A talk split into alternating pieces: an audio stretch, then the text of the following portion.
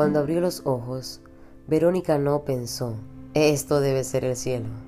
En el cielo jamás se utilizaría una lámpara fluorescente para iluminar el ambiente y el dolor, que apareció una fracción de segundos después, era típico de la tierra.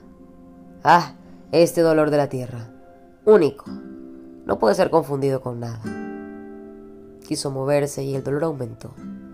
Aparecieron una serie de puntos luminosos y aún así Verónica continuó entendiendo que aquellos puntos no eran estrellas del paraíso, sino consecuencia de su intenso sufrimiento. Has recuperado la conciencia, declaró una voz de mujer. Ahora estás con los dos pies en el infierno. Aprovecha. No, no podía ser. Aquella voz la estaba engañando. No era el infierno porque sentía mucho frío y notaba que tubos de plástico salían de su boca y de su nariz. Uno de esos tubos, el introducido por su garganta hasta el fondo, era el que le producía la sensación de ahogo. Quiso moverse para retirarlo, pero los brazos estaban atados. Estoy bromeando, no es el infierno, continuó la voz. Es peor que el infierno, donde además yo nunca estuve. Es Billet. Ah, Billet, el famoso y temido manicomio que existía desde 1991. Allí muchas personas, cuando querían desembarazarse de algún miembro de la familia por causa de desacuerdos en torno a una herencia o de algún comportamiento inconveniente, gastaban una fortuna y conseguían un certificado médico que permitía el internamiento de los hijos o de los padres que eran fuente de problemas. Otros para huir de deudas o justificar ciertas actitudes que podían acarrear largas estancias en prisión. Pasaban algún tiempo en el asilo y salían libres de cualquier peligro de proceso judicial. Billet, el lugar donde nadie jamás había huido, que mezclaba a los locos verdaderos enviados allí por la justicia o por otros hospitales, con aquellos que eran acusados de locura o la fingían. El resultado era una verdadera confusión, y la prensa a cada momento publicaba historias de malos tratos y abusos, aun cuando jamás tuvieran permiso para entrar a ver lo que estaba sucediendo. El gobierno investigaba las denuncias, no conseguía pruebas, los accionistas amenazaban con propagar que era difícil hacer inversiones externas en el país y la institución conseguía mantenerse en pie cada vez más fuerte. Mi tía se suicidó hace pocos meses, continuó la voz femenina.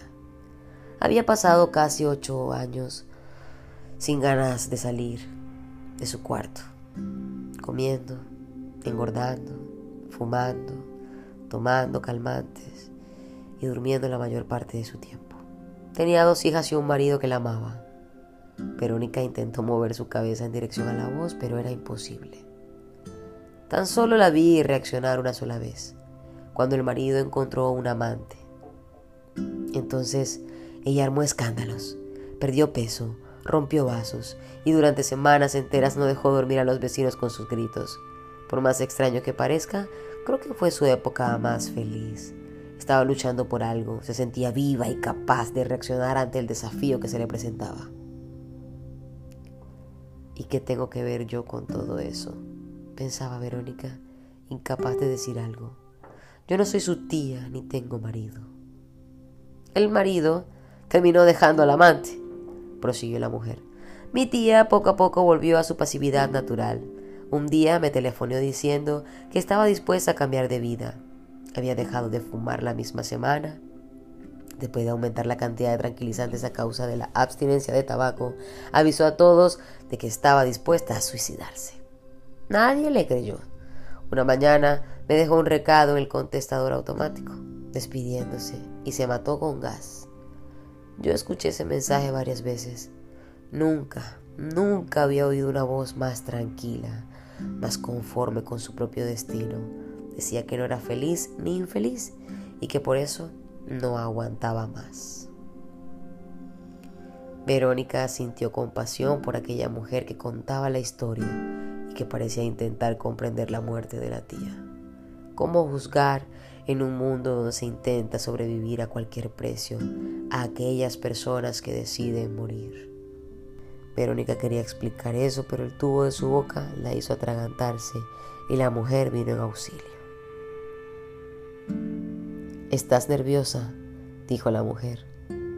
No sé si estás arrepentida o si aún quieres morir, pero no me interesa. Lo que me preocupa es cumplir con mi función. Si el paciente se muestra agitado, el reglamento exige que se le proporcione un sedante. Verónica cesó de debatirse, pero la enfermera ya le estaba aplicando una inyección en el brazo. Al poco tiempo había regresado a un mundo extraño, sin sueños, donde la única cosa que recordaba era el rostro de la mujer que acababa de ver, ojos verdes, cabello castaño y un aire totalmente distante. El aire de quien hace las cosas porque tiene que hacerlas. Verónica no sabe cuánto tiempo estuvo durmiendo. Recordaba haberse despertado en algún momento, aún con los aparatos de supervivencia en su boca y su nariz, al oír una voz que le decía, ¿quieres que te masturbe? Pero ahora con los ojos bien abiertos y mirando la habitación a su alrededor, no sabía si aquello había sido real o una alucinación. Aparte de esto, no conseguía recordar nada, absolutamente nada. Le habían retirado los tubos, pero continuaba con agujas clavadas por todo el cuerpo, cables conectados en la zona del corazón y de la cabeza, y los brazos atados. Estaba desnuda, cubierta apenas por una sábana y sentía frío, pero decidió no quejarse. El pequeño ambiente, rodeado de cortinas verdes, estaba ocupado por las máquinas de la unidad de tratamiento intensivo, la cama donde estaba acostada y una silla blanca con una enfermera sentada entretenida en la lectura de un libro. La mujer, esta vez, tenía ojos oscuros y cabellos castaños.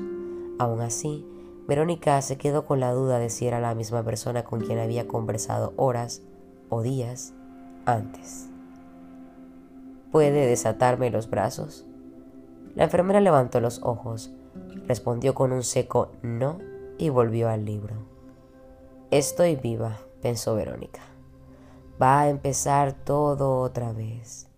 Tendré que pasar un tiempo aquí dentro hasta que ya comprueben que estoy perfectamente normal. Después me darán de alta y volveré a ver las calles de Ljubljana, su plaza redonda, los puentes, las personas que pasan por las calles yendo y volviendo del trabajo.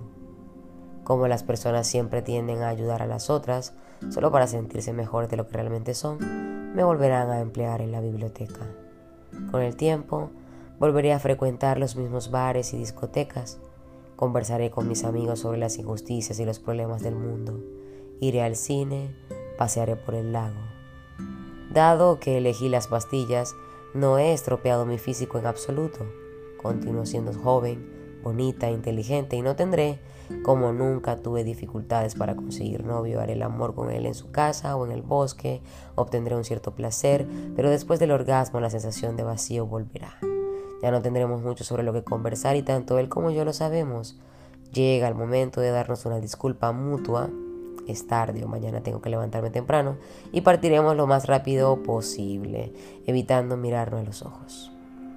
Yo vuelvo a mi cuarto alquilado en el convento, intento leer un libro, enciendo el televisor para ver los mismos programas de siempre, coloco el despertador para despertarme exactamente a la misma hora que el día anterior, repito mecánicamente las tareas que me son confiadas en la biblioteca, como el sándwich en el jardín frente al teatro sentado en el mismo banco, junto con otras personas que también escogen los mismos bancos para almorzar, que tienen la misma mirada vacía, pero fingen estar ocupadas con cosas importantísimas. Después vuelvo al trabajo, escucho algunos comentarios sobre quién está con quién, quién está sufriendo tal cosa, cómo tal persona lloró por culpa de su esposo y me quedo con la sensación de que soy bonita, tengo empleo y consigo el amante que quiero. Después regreso a los bares hacia el fin de semana y después todo vuelve a empezar. Mi madre, que debe de estar preocupadísima por mi intento de suicidio, se recuperará del susto y continuará preguntándome qué voy a hacer de mi vida. ¿Por qué no soy igual a las otras personas? Ya que, al fin y al cabo, las cosas no son tan complicadas como yo pienso que son. Fíjate en mí, por ejemplo, que llevo años casada con tu padre y procuré darte siempre la mejor educación y los mejores ejemplos posibles. Un día me canso de oírle repetir siempre lo mismo y para contentarla me caso con un hombre a quien yo misma me impongo amar. Ambos terminaremos encontrando una manera de soñar juntos con nuestro futuro, la casa de campo, los hijos, el futuro de nuestros hijos. Haremos mucho el amor el primer año, menos el segundo. A partir del tercero quizás pensaremos en el sexo una vez cada 15 días y transformaremos ese pensamiento en acción apenas una vez al mes. Y peor que eso, apenas hablaremos. Yo me esforzaré por aceptar la situación y me preguntaré en qué he fallado, ya que no consigo interesarlo. No me presta la menor atención y vive hablando con sus amigos como si fuese realmente su mundo. Cuando el matrimonio esté apenas sostenido por un hilo, me quedaré embarazada. Tendremos un hijo. Pasaremos algún tiempo más próximos uno del otro y de pronto la situación volverá a ser como antes. Entonces empezaré a engordar como la tía de la enfermera de ayer o de días atrás, no sé bien, y empezaré a hacer régimen. Sistemáticamente derrotada cada día, cada semana por el peso que insiste en aumentar a pesar de todo el control. A estas alturas tomaré algunas drogas mágicas para no caer en la depresión tendré algunos hijos en noches de amor que pasan demasiado deprisa. Diré a todos que los hijos son la razón de mi vida, pero en verdad ellos exigen mi vida como razón. La gente nos considerará siempre una pareja feliz y nadie sabrá lo que existe de soledad, de amargura, de renuncia detrás de toda esa apariencia de felicidad. Hasta que un día, cuando mi marido tenga su primera amante, yo tal vez protagonice un escándalo como la tía de la enfermera o piense nuevamente en suicidarme. Pero entonces ya seré vieja, cobarde, con dos o tres hijos que necesitan mi ayuda y debo educarlos, colocarlos en el mundo antes de ser capaz de abandonarlo todo. Yo no me suicidaré, haré un escándalo, amenazaré con irme con los niños. Él, como todos los hombres, retrocederá dirá que me ama y que aquello no volverá a repetirse. Nunca se le pasará por la cabeza que si yo resolviese realmente irme, la única elección sería la casa de mis padres. Quedarme allí el resto de la vida, teniendo que escuchar todos los días a mi madre lamentándose porque perdió una oportunidad única de ser feliz. Que él era un excelente marido a pesar de sus pequeños defectos y que mis hijos sufrirán mucho por causa de la separación. Dos o tres años después, otra mujer aparecerá en su vida, yo lo descubriré porque lo veré o porque alguien me lo va a contar, pero esta vez fingiré ignorarlo. Gasté toda, toda mi energía luchando contra el amante anterior y no sobró nada. Es mejor aceptar mi vida tal como es en realidad y no como yo la imaginaba. Mi madre tenía razón.